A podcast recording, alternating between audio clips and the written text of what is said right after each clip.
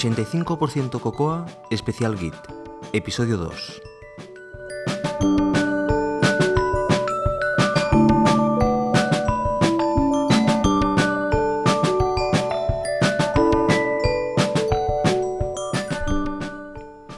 Hola, soy José Antonio Lobato de Invasive Code y como ya sabéis podéis encontrar más cosas sobre mí en invasivecode.com, en mi web personal josealobato.tumblr.com y también me podéis seguir en Twitter como arroba josealobato. Bien, en este segundo episodio de Git, eh, finalmente después del episodio de introducción de la semana pasada, en el cual básicamente hablemos de teoría y conceptos básicos, vamos a ir al grano, vamos a instalar uh, Git en nuestro Mac, vamos a configurarlo. Estas son tareas, estas dos anteriores son tareas que solo se hacen una vez. Y a partir de aquí vamos a arrancar nuestro primer repositorio y vamos a comenzar a trabajar. A todos aquellos que sois unos expertos en Git, evidentemente este sigue siendo un capítulo de introducción. Ah, por lo tanto, eh, es- está enfocado básicamente para aquellas personas que es la primera vez que se ponen en contacto con este control de versiones o lo han hecho muy esporádicamente. También os quiero decir que este episodio está, estará soportado por un vídeo, un vídeo que no es actual, un vídeo que grabé hace un tiempo atrás, pero que sirve perfectamente ah, como ejemplo de los mismos pasos que vamos a hacer aquí, los podréis ver gráficamente allí. Bien, pues ah, comenzamos por el principio y lo primero que tenemos que hacer con una herramienta nueva es, como siempre, instalarlo. Git, como todos estos ah, sistemas de control libre, de, software libre, de software abierto, los podéis encontrar en diferentes versiones. Lo podéis encontrar en código fuente, bajarlos de diferentes sitios, pero lo más aconsejable y más simple y mm, a mí me ha resultado perfecto es instalarlo desde alguno de los instaladores que ya hay preparados. De hecho, desde uno. Si vais a la web principal de Git, que como ya sabéis eh, de la semana pasada es http git-scm.com, git-scm.com, está la web de Git. Ah, si vais al apartado de downloads, barra downloads, veréis que hay instaladores para casi todos los sistemas. Tenemos Windows, Solaris, ah, Debian, RPMs y también OS. Este os enlazará a un, a un repositorio de Google donde hay un instalador. Bien, pues este instalador lo único que tenéis que hacer es bajároslo y instalarlo como cualquier otro software que instaláis en vuestro Mac. No tiene ninguna em, diferencia. Doble clic, doble clic, os arrancará un instalador, les decís que sí, que queréis instalarlo. Si no sois administrador de vuestra máquina, os pedirá vuestro, vuestro password de administrador y os instalará Git. Tan simple como eso, no hay nada más especial a hacer. Solo una curiosidad, y es que una vez ya tengáis instalado Git, en instalaciones futuras no tenéis por qué utilizar el instalador. Si miráis en esta misma página que os he dicho, git-scm.com slash download, veréis que más abajo pone git vía git. Y hay un par de instrucciones para hacerlo con un repositorio Git o con un repositorio HTTP, bueno, básicamente con el protocolo de comunicaciones que utilicemos, podemos instalar Git desde el propio Git, o sea, decirle a Git eh, que se autoinstale, podríamos decir. Lo que va a hacer básicamente es clonarse y por lo tanto podréis instalarlo directamente desde aquí. Si acaso ah, lo haremos en un episodio más avanzado para, para que veáis cómo, cómo se hace. Bien, pues habiendo hecho esto, ya tenemos Git en nuestro sistema. ¿Y cómo lo vemos? Pues muy fácil. Nos vamos y abrimos nuestro terminal. Ah, para aquellos que no habréis abierto nunca el, termi- el terminal, que lo dudo, simplemente con Spotlight podéis decirle terminal.app y os abrirá un terminal, una consola Bash, en el cual a partir de ahí podéis comenzar a trabajar. Bueno, por ese terminal eh, lo que podéis hacer es eh, git espacio guion guion version y os dirá la versión que tenéis instalada de Git. En este caso, si habéis instalado ahora mismo, tendréis la V1.7.3.1, por ejemplo, que es la actual de cuando yo estoy grabando este podcast. Y bien, ya, podéis, ya habéis ejecutado vuestra primera instrucción Git. Básicamente le habéis dicho al Git que se identifique y que nos diga qué versión eh, tenemos instalada en nuestro sistema. Bien, para que os familiaricéis con el tema, cuando nos comuniquemos con Git siempre lo vamos a hacer con una instrucción de este tipo. Git opciones, comandos, opciones. Las primeras opciones son asociadas a Git y las segundas opciones son asociadas al comando que le queremos decir. En verdad, ya veréis que no es tan complicado como esto. Por ejemplo, una de las cosas que podemos hacer es pedir help a Git, pedirle ayuda. Y podéis hacer git help y os dirá la ayuda sobre Git, cómo se utiliza Git. O podéis utilizar git, el comando que queráis, que ya veremos qué comandos hay, menos h. Y eso os dará la ayuda. Otra manera posible es man, git, guion y el comando que queráis. Y eso os dará la ayuda. Si queréis hacer una prueba podéis hacerlo con commit. Por ejemplo, git commit menos h. O podéis hacerlo con man git menos commit y verás que ah, os darás la ayuda. Commit va con, doble M. Bien, pues a partir de aquí lo único que nos queda es ah, poder utilizar los comandos, los diferentes comandos. En, las notas del, episodio os voy a poner el enlace al manual de los comandos. como veréis, hay un montón de comandos, pero en verdad ya os dije en el episodio anterior que solo utilizaremos unos cuantos, que no son necesarios todos esos comandos y que son comandos avanzados que básicamente no se utilizan nunca. Bueno, los utilizarán los creadores de Git, yo no los utilizo. Bueno, como os decía, os pondré un enlace a los manuales que ya veréis que referenciaréis bastante, iréis bastante a los manuales a mirar algún que otro comando y yo os sugiero evidentemente, como siempre, que tengáis una página en vuestro notebook donde vais apuntando los comandos que ya conocéis, de tal forma que os podéis referir a ellos de forma rápida y eficiente. El siguiente paso es la configuración. Dejadme que os cuente una cosa. Git tiene dos archivos de configuración. El primero está en vuestra raíz, en vuestro home, y se llama .gitconfig. Muy evidente. Y el otro es por repositorio. Cada repositorio que creéis tiene un archivo de configuración que si no lo tocáis, pues mm, no pasa nada. Y si lo tocáis, pues solo afecta a este repositorio. Por lo tanto, lo que vamos a hacer ahora es configurar este primer archivo, el, el, que es, como os he dicho antes, una tarea que básicamente solo se hace una vez, la primera vez que lo hacéis y evidentemente podéis modificarlo a posteriori, podéis modificarlo en, en, más adelante, pero de hecho podéis y, lo haréis. Pero esta configuración que vamos a hacer ahora es una configuración inicial básica que nos va a servir para, para arrancar. Bueno, pues si vais a vuestro Home Directory, a día de hoy no tendréis un git config si acabáis de instalar git. Pues entonces lo que vais a hacer es crearlo. Por ejemplo, podéis utilizar en el terminal touch.gitconfig. Y esto, touch espacio.gitconfig. Y esto lo que os va a hacer simplemente es crearos el archivo. O podéis también utilizar, si ya trabajáis con TextMate, podéis utilizar mate y de esta forma se os abrirá TextMate ya con el archivo que podéis salvar y crearlo. El archivo una vez creado podéis desde el terminal utilizar cat espacio.gitconfig y listar el archivo. cat ya sabéis que nos lista el archivo que le digamos. Es una opción de, bash, por lo tanto ah, siempre la podéis utilizar. Bien, a pesar de que a lo mejor lo habéis abierto en TextMate, no lo vamos a escribir en TextMate porque no tiene ningún sentido. No sabéis la sintaxis y por lo tanto no, tiene ningún sentido. Lo lógico es volver al terminal y ah, modificarlo desde allí. Bueno, pues prepararos para escribir unos cuantos comandos en el terminal. Pero son muy simples. Y es git config menos global. Con esto le estamos diciendo, quiero configurar git desde el punto de vista global, o sea, en este archivo .gitconfig que está en nuestro home. Y después utilizaremos user.name y entre comillas el nombre que queráis vosotros. O sea, git config menos menos global user .name y entre comillas el nombre que queráis vosotros. Yo pongo José Lobato, por ejemplo. Lo siguiente que vamos a poner es nuestro correo electrónico y lo vamos a hacer exactamente de la misma forma. git espacio config menos menos global user.email y entre comillas el, nombre de vuestro correo electrónico.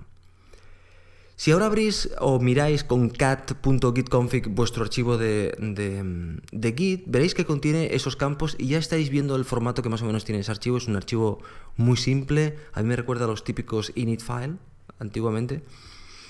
Y, ah, Y esta es la manera en la cual configuramos, configuramos Git. Lo que habéis dicho ahora es vuestro nombre y vuestro correo electrónico. Eso es para que cuando hagáis un commit en un repositorio, pues veráis, veáis que, vosotros habéis hecho ese commit y si compartís el repositorio con otras personas, pues esas personas podrán ver quién ha hecho el commit y su correo electrónico para contactar con ellos. Es una convención básica que utilizamos siempre que trabajamos con Git. Bueno, pues finalmente Git nos da un montón de mensajes en la consola que son muy útiles y lo que vamos a hacer es que, nos, que no nos los dé en blanco y negro, sino que nos los dé en color. Y para ello lo vamos a hacer desde la consola también, configurando. Vamos a utilizar git config menos menos global color div auto, que es ponte tus colores por defecto para el color div, pero ponle colores. Y de la misma forma vamos a utilizar color.status auto, color.branch auto y color.interactive auto. Esto es para el mensaje de status, el mensaje de para ramas, para ver las ramas, y el mensaje de las funciones interactivas. Git tiene algunas funciones interactivas en las cuales podemos hacer cosas más avanzadas en la consola y por lo tanto también le estamos diciendo que me ponga color en esas cosas. Las siguientes cosas que voy a decir son, no son esenciales, podríamos decir, sino que son opciones. Podéis vosotros definir ah, alias, o sea, definir nombres más cortos. Hay cosas que vais a utilizar constantemente en Git, por ejemplo, git status, por ejemplo, git commit, git checkout, git branch, son comandos típicos de Git que vais a utilizar en vuestro día a día muchísimo. Entonces, yo simplemente os voy a decir ahora cómo poner un, un nombre más corto a este tipo de, de acciones. Por ejemplo, al status le podemos llamar st. Y en lugar de poner en la consola git status, podríamos poner git st. Eso se hace de la misma forma que hemos configurado los colores y, y el usuario. Y es git config menos menos global alias.st status, alias.ci commit, alias.com checkout, alias.br branch. Yo lo he dicho seguido, pero son cuatro líneas de consola diferentes. Lo que hemos dicho es que ST es por status, CI es para commit, ah, CO es para checkout y BR es para branch.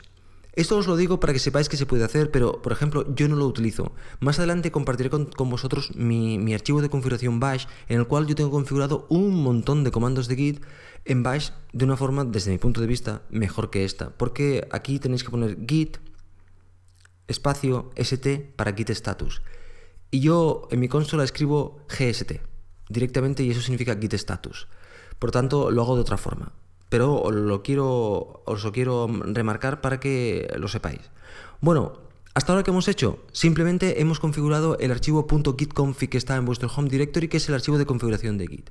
Ya no nos hace falta configurar nada más en este archivo hasta ahora. Y veremos más adelante que podremos configurar, por ejemplo, qué herramienta utilizamos de edición o qué herramienta utilizamos de, para hacer comparar para diferencias y este tipo de cosas lo podremos hacer aquí. Pero con esto ya estamos perfectamente up and running, o sea, a punto de comenzar a trabajar. Hemos configurado quiénes somos, es hemos configurado la consola para que nos dé un poquitín de color y también en caso de que queráis vosotros, yo mm, creo que no os lo aconsejo ahora, pero podréis hacer eh, configurar alias para los diferentes comandos de Git para, para poder trabajar de forma más rápida.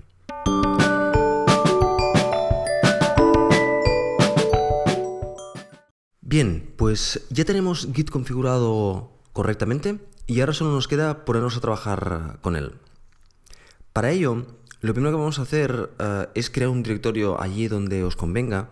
Es un directorio en el cual vamos a crear nuestro primer repositorio y vamos a hacer pruebas. Y le vamos a llamar, por ejemplo, repo, de repositorio. Aquí dentro vamos a crear un proyecto de Xcode, abrir Xcode y crear un proyecto de de eh, iPhone, iPad, Mac, lo que queráis.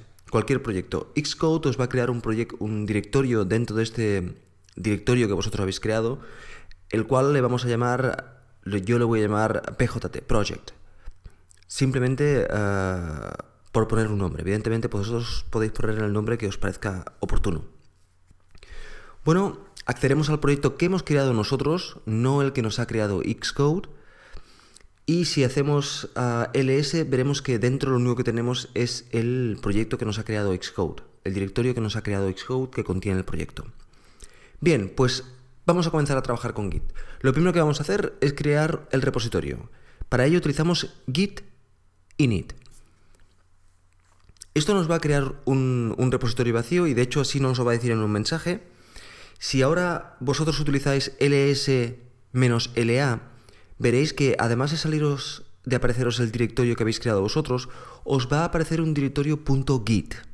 Este directorio es el único directorio que va a ensuciar nuestra área de trabajo, por decirlo de alguna manera. Eh, mm, el hecho de utilizar el control de versiones eh, Git hace que solo tengamos este directorio mm, de diferente a, un, a otro proyecto de, que no tiene control de versiones. Ya veremos que hay otro archivo asociado además. Pero inicialmente simplemente con este directorio ya tenéis, ya podéis tener eh, el control de versiones y vuestro árbol de directorios de proyecto queda completamente limpio. Bien, el siguiente paso que vais a hacer es git status.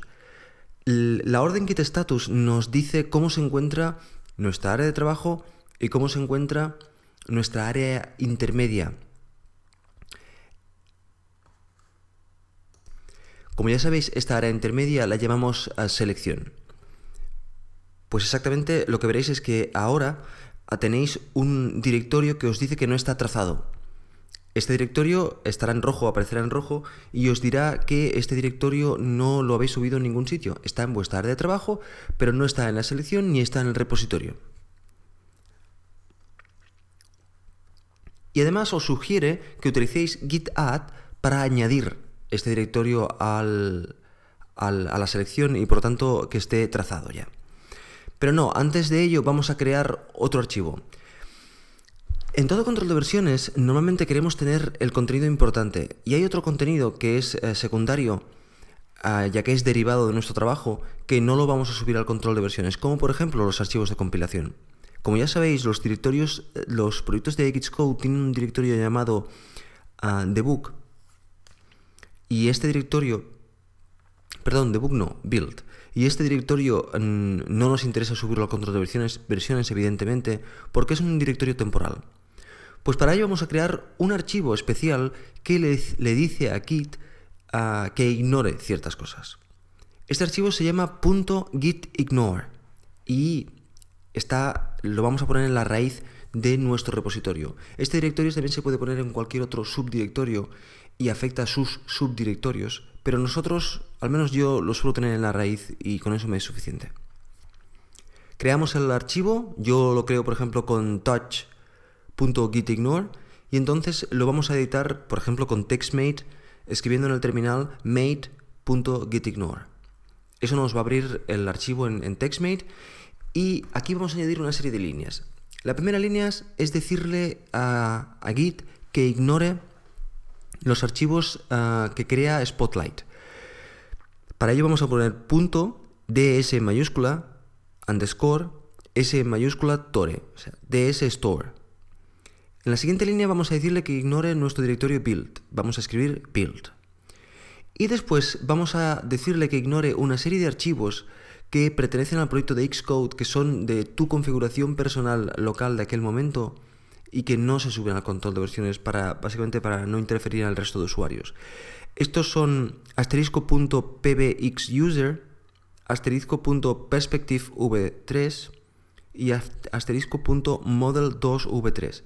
Puede ser que sean diferentes en vuestro setup dependiendo de la versión que tengáis de Xcode y otras cosas. Pero básicamente eh, os lo doy como ejemplo. Evidentemente este código estará en las notas del, episodio, por tanto lo podréis ver allí.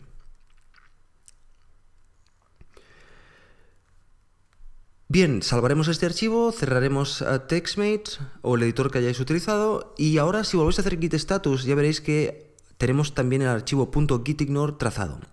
El archivo .gitignore se trata como un archivo absolutamente normal y se sube al control de versiones como un archivo absolutamente normal, a pesar de que Git le da un significado especial, lo trazamos igual que si fuera un archivo normal. Bien, pues a continuación vamos ya a subir los archivos, el trabajo que hemos hecho, o sea, gitignore y el proyecto de Xcode, lo vamos a subir a, esta zona intermedia que llamamos a la selección. Para ellos vamos a utilizar git add punto.